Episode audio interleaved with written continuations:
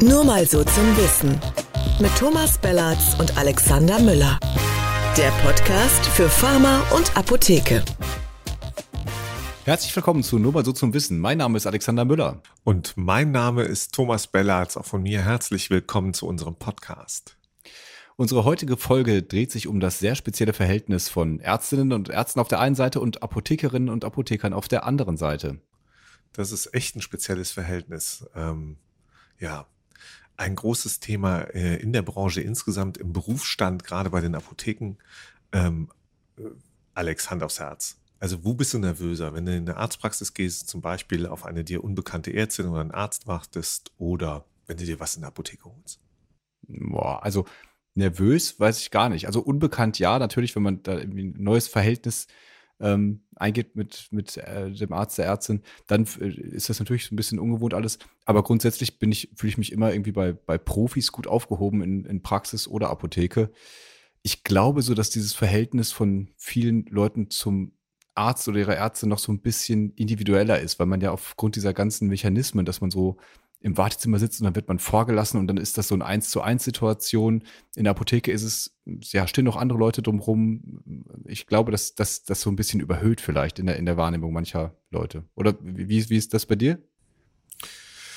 Naja, also bei mir ist es, ähm, ja, also ich glaube schon, dass, dass ich ähm, ich sehe das, was du sagst, aber bei, beim, beim, beim Arzt oder in der Arztpraxis ist es so, da, da habe ich gefühlt, ich gehe jetzt auch nicht so richtig gerne zum Arzt, muss ich dazu sagen. Ja. Äh, aber wenn ich zum, zum, ähm, zum Arzt gehe oder zur Ärztin und wenn ich die ja nicht kennen sollte, ähm, dann habe ich schon so das Gefühl, dass ich da Respekt vor habe. Also, dass da irgendwie so eine Schwelle ist, dass ich ein Kloß im Hals habe manchmal. Also, je nachdem natürlich, ob ich irgendwas habe, ob ich mich richtig krank fühle äh, mhm. oder das oder mir Sorgen mache um meinen Gesundheitszustand oder so, ähm, dann vielleicht hat es ähm, mit der Nervosität auch damit was zu tun. In der Apotheke ist es bei mir ganz anders. Ich meine, da, da gehe ich rein. Vielleicht auch deswegen natürlich, weil ich seit vielen Jahren so ja, Apothekerinnen, Apotheker so positiv wahrnehme auch oder da, mich da gut auskenne gefühlt. Aber ähm, also Arzt ist für mich ja irgendwie eine deutlich äh, höhere Schwelle. Okay. Also das muss man schon sagen. Also wo ich das äh, unterschreiben würde, ich habe in der Apotheke immer mehr das Gefühl, dass, dass die mehr Zeit für mich haben. Also ich glaube, das ist auch ein Problem, was die Apotheken haben, dass das in der politischen Wahrnehmung insgesamt auch so ist. Deswegen werden da dann viele Aufgaben äh, auch von Seiten der Ärzteschaft irgendwie in die Apotheke abgeschoben, ähm, weil er sagt, ja, die haben ja, die, die haben da Zeit dafür, die können das machen. Aber tatsächlich habe ich beim Arztgespräch eher oft das Gefühl, dass der mich da schon mal schnell raushaben will. Nicht bei allen, aber da ist es mir öfter vorkommen. In der Apotheke hatte ich das eigentlich mm. noch nie, dass ich da irgendwie so das Gefühl habe, die wollen jetzt mich loswerden. Aber ich bin auch ein guter hm, Apothekenkunde. Okay.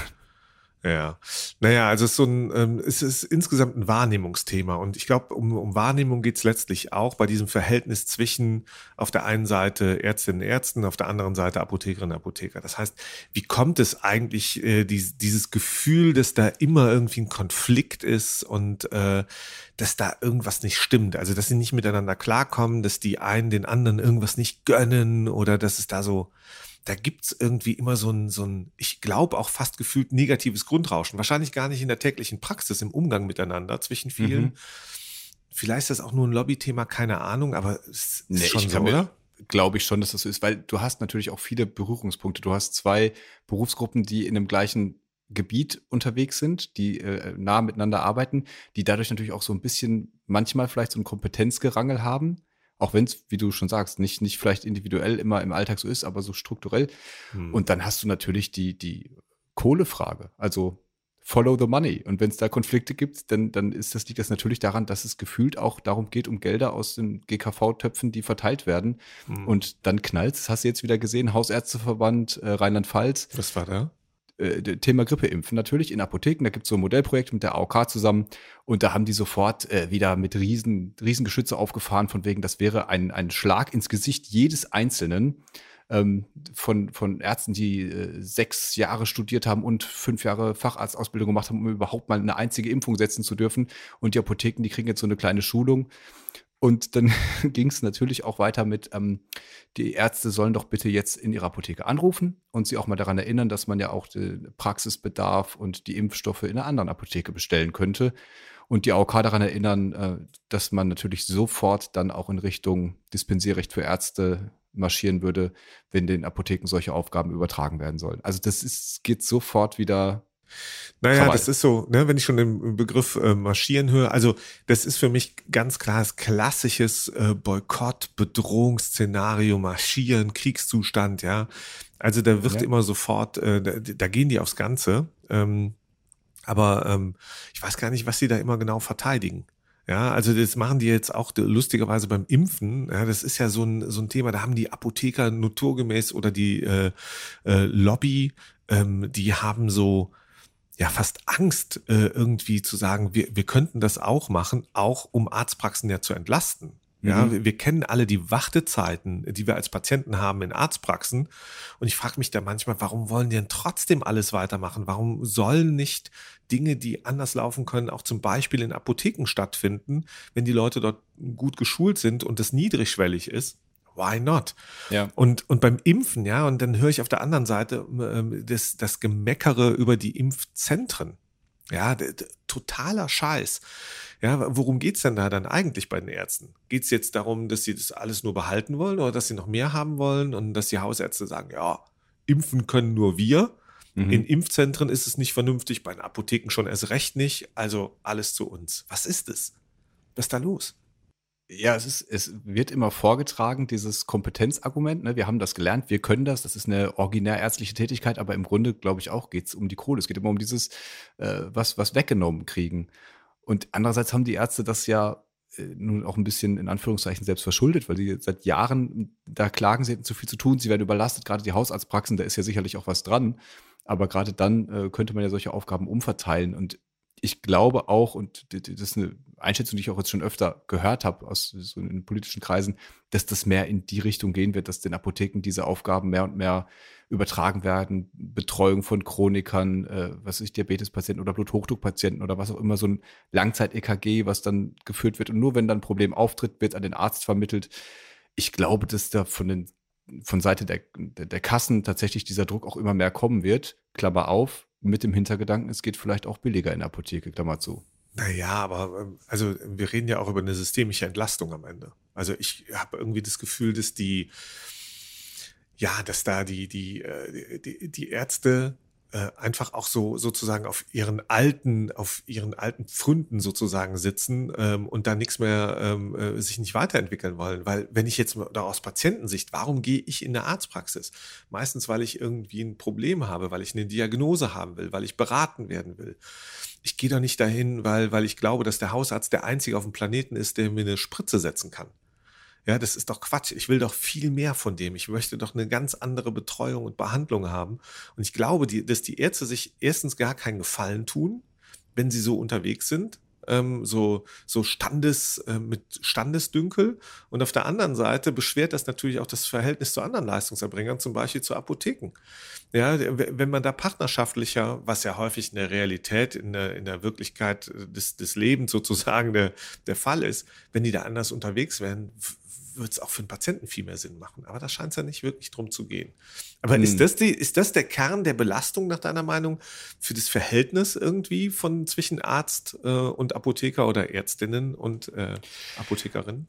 Ja, aber das Kern, ich weiß nicht, ich könnte mich da, glaube ich, nicht festlegen. Ich glaube, das ist vielschichtig und es ist auch immer individuell. Du hast immer ein Verhältnis von dem Arzt und äh, der Ärztin zu der Apotheke, zu den da Tätigen äh, das gesamte Team ja auch immer. Es haben ja nicht unbedingt immer die, die äh, jeweils Inhaber oder beziehungsweise Praxisinhaber da äh, das Verhältnis. Und ich glaube, das ist so vielschichtig, da kann man jetzt nicht sagen, das liegt immer da oder daran. Das ist auch ein persönlicher mhm. Umgang und äh, auch die Voraussetzungen, die dafür äh, geschaffen sind. Also ich kenne das noch von, von früher, das äh, hat mir ein Apotheker erzählt, dessen Vater schon Apotheker war, dass der immer nicht in den Praxen anrufen wollte, um mit, den Arzt, um mit dem Arzt zu kommunizieren dort, weil immer sofort dieser Verdacht äh, im Raum stand, die treffen illegale Absprachen. Und das ja. ist zwar einerseits verschärft worden durch dieses äh, Antikorruptionsgesetz, andererseits wird das ja nun äh, gerade immer mehr verlangt, dass die Heilberufler sich untereinander absprechen. Das ist ja auch genau richtig so. Also da gibt es so einen Wandel, der einfach vorgegeben wird. Und ich glaube auch, dass das immer mehr ähm, ausgefüllt wird. Ich will das gar nicht so jung-alt-Kollegen sagen, das mhm. ist immer so klischeemäßig, aber ich glaube, dass die Berufsgruppen da irgendwie näher zusammenrücken. Und dann hast du immer mal so einen verrückten Hausärzteverband, der irgendwie wieder scharf schießt. Ja, aber warum vergleicht man sich so miteinander? Also ich meine, ähm, das müsste doch eigentlich gar nicht sein. Ich meine, die einen haben Medizin studiert, die anderen Pharmazie. Man könnte sich jetzt den Spaß machen und fragen, was ist das Schwierigere oder das, das herausfordernde Studium? Ne? Kannst ja auch mal was zu sagen, Alex. Aber wir haben beide weder das eine noch das andere studiert. Ähm, was mich, aber warum vergleichen die sich? Was ist denn da los? Haben die ja gar nicht nötig. Ja, ich weiß schon, wo du mir den Ball zugespielt hast. Ich habe das dir vorhin schon erzählt. Äh, ich habe einen Apotheker, der auch Arzt ist, der beides studiert, gibt ja, gibt ja einige Beispiele. Und der hat, also jetzt bitte nicht auf mich äh, schießen, liebe Ärztinnen, Ärzte, der hat gesagt, das Medizinstudium wäre leichter. Es ist zwar länger, aber man muss einfach mehr lernen, auswendig lernen, was natürlich auch, muss man auch können. Ähm, aber das so vom rein intellektuellen Verständnis, das Pharmaziestudium ihm in diesem Einzelfall schwieriger vorkam. Ja, ist ja auch in Ordnung. Ähm, ähm, ja, ich glaube, das und, und, die Rüsten sagen, ähm, Medizin, Pharmazie kann ja jeder, ja, Jura können nur die Besten. Äh, keine Ahnung. Also ich bin kein Jurist, ja, ich sage da auch nichts zu. Ähm, aber letzten Endes geht es doch bei dieser Vergleichbarkeit um Stichwort, äh, ja, gibt es einen Minderwertigkeitskomplex? Ja, also die, die, die Frage muss ja erlaubt sein.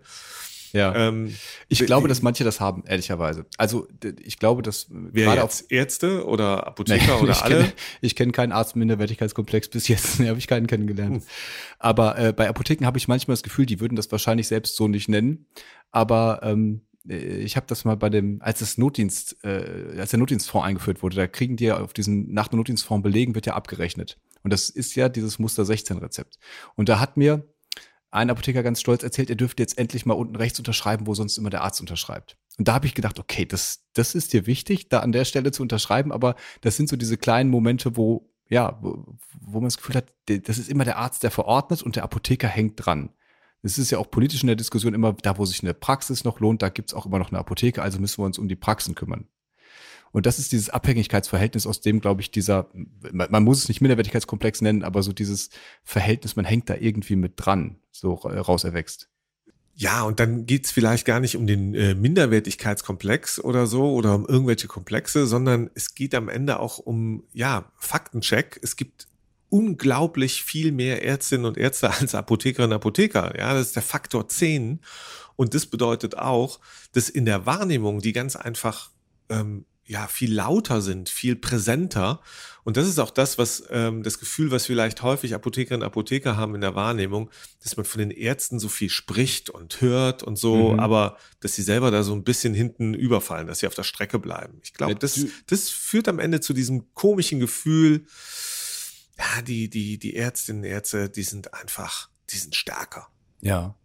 Also man könnte ja andersrum sagen, die, jeder einzelne Apotheker ist dann wichtiger.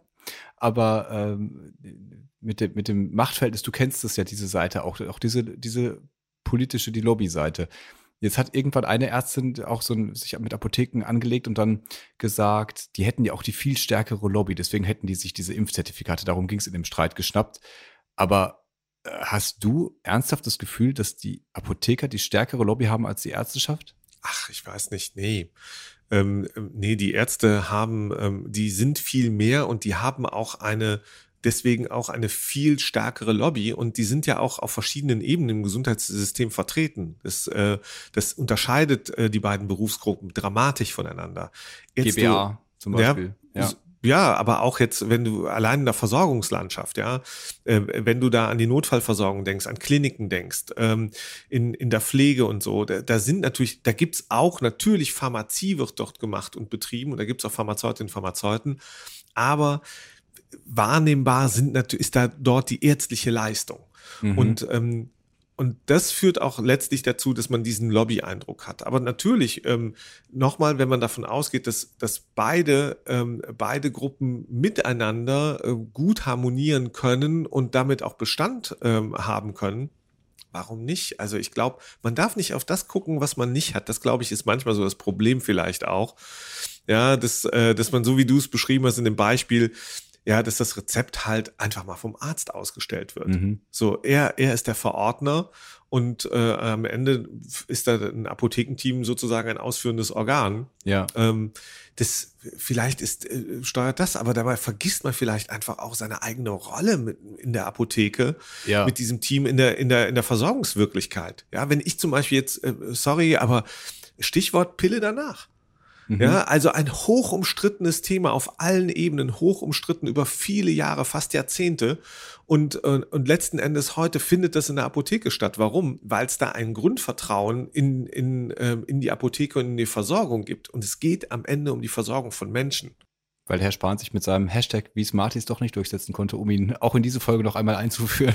Ja, ne, also puh, äh, äh, nächster Dorn.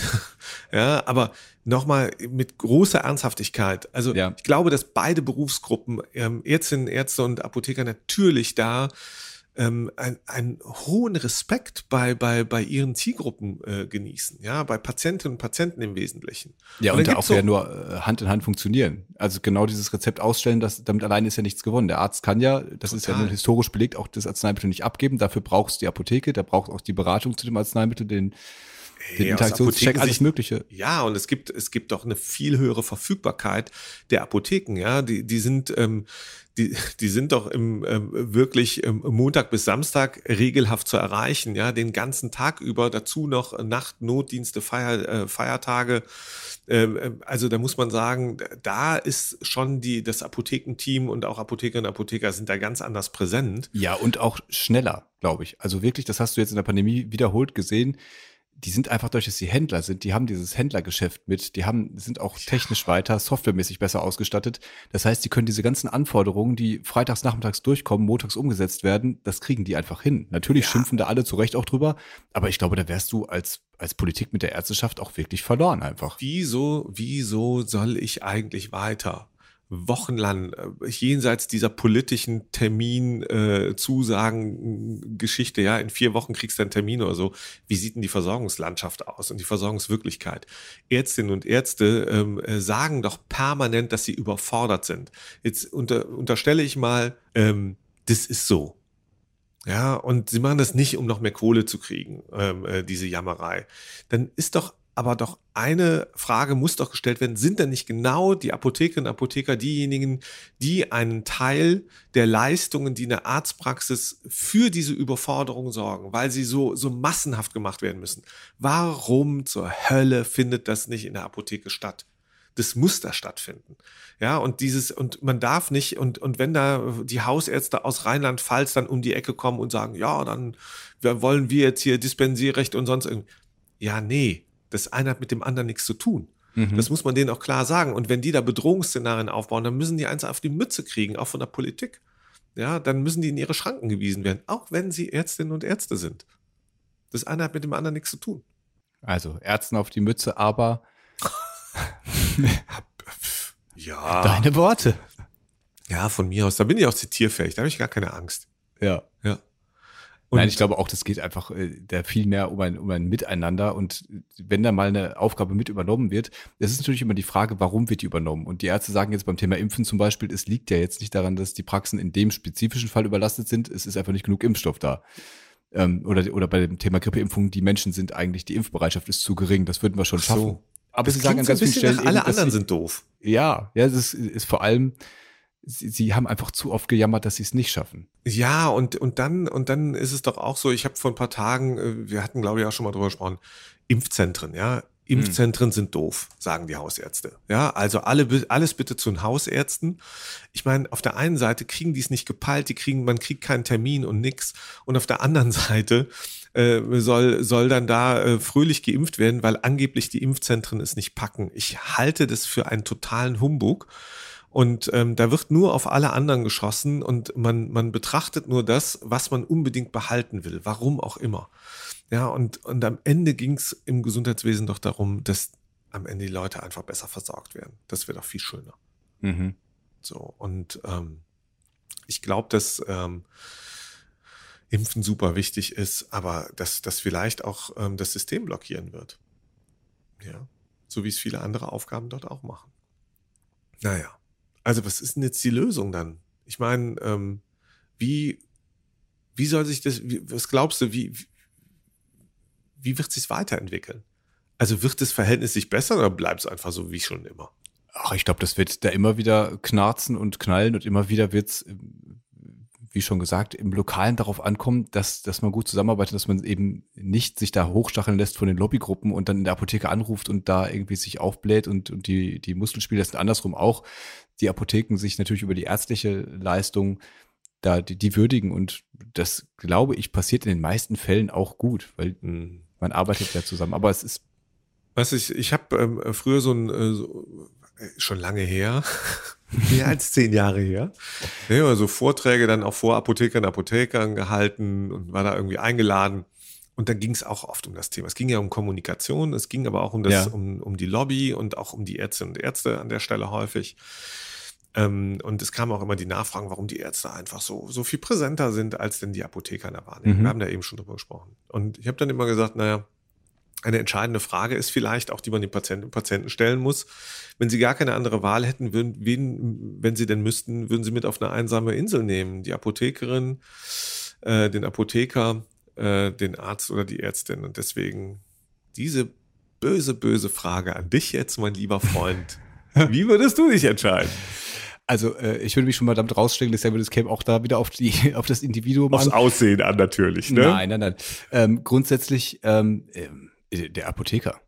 Auf jeden Fall. Ja, guck mal, wenn du einen Arzt mitnimmst, der kann mir dann sagen, keine Ahnung, du hast das und das, aber ein Apotheker, wenn er im Grundstudium sein Herbarium ordentlich gemacht hat, der kann mir auf der einsamen Insel vielleicht äh, die, die richtigen Sachen zusammensuchen, die uns irgendwie weiterbringen oder die uns zumindest ein paar schöne letzte Tage da machen.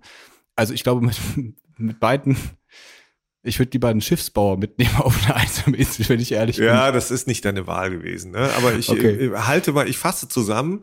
Alexander Müller äh, nimmt lieber Apothekerin, Apotheker mit. 100 äh, Für seine letzten Tage auf der einsamen Insel. Ja. Ja. Das ist so ein schönes, es aber es ist jetzt gar nicht das Schlusswort, sondern. Nein, bin ich zitierfähig. ja, ja, ja, ja, sondern wir biegen ein bisschen auf die Zielgerade mal wieder ein. Es ist schon wieder vorbei, hm. aber noch nicht ganz weil wir haben noch äh, ein wichtiges Thema, denn äh, wir verleihen ja nun hier regelhaft äh, den Heldenkelch, den Heldinnenkelch und das ist jetzt der zweite in der Geschichte unseres Podcasts, nur mal so zum Wissen. Alex, an ja. wen, an wen geht's? Wir haben ein ganz tolles, äh, einen ganz tollen Heldenkelch, ja, äh, wie, wie nennt man das dann? Äh, Gewinner, Gewinnerin. Ein Paar nämlich. Und zwar, wie könnte es anders sein in dieser Folge? Arzt Praxis, eine Ärztin und ein Apotheker. Gute Zusammenarbeit. Ja. Und zwar haben die zusammen eine Kuscheltiersprechstunde auf die Beine gestellt und nicht zum ersten Mal, sondern jetzt schon zum sechsten Mal. Das ist die Hosenfelder Landarztpraxis von Dr. Silvia Steinebach. Die macht zusammen mit der Goethe-Apotheke von Jörg Mendler diese Kuscheltiersprechstunde. Da können Kleinkinder in die Praxis erst kommen mit ihrem Kuscheltier, die werden da versorgt. Da wird auch noch ein Notfall simuliert, auf den dann reagiert wird, damit die Kinder das auch lernen. Es geht also darum, diesen Arztbesuch, wir haben ja ganz am Anfang davon gesprochen, ist man eigentlich nervös, hat man Angst, in der Arztpraxis und damit das den Leuten nicht so geht wie Tom, sondern damit die Kinder von klein auf lernen, dass es was Schönes ist, wenn man zum Arzt geht, äh, dass einem da geholfen wird.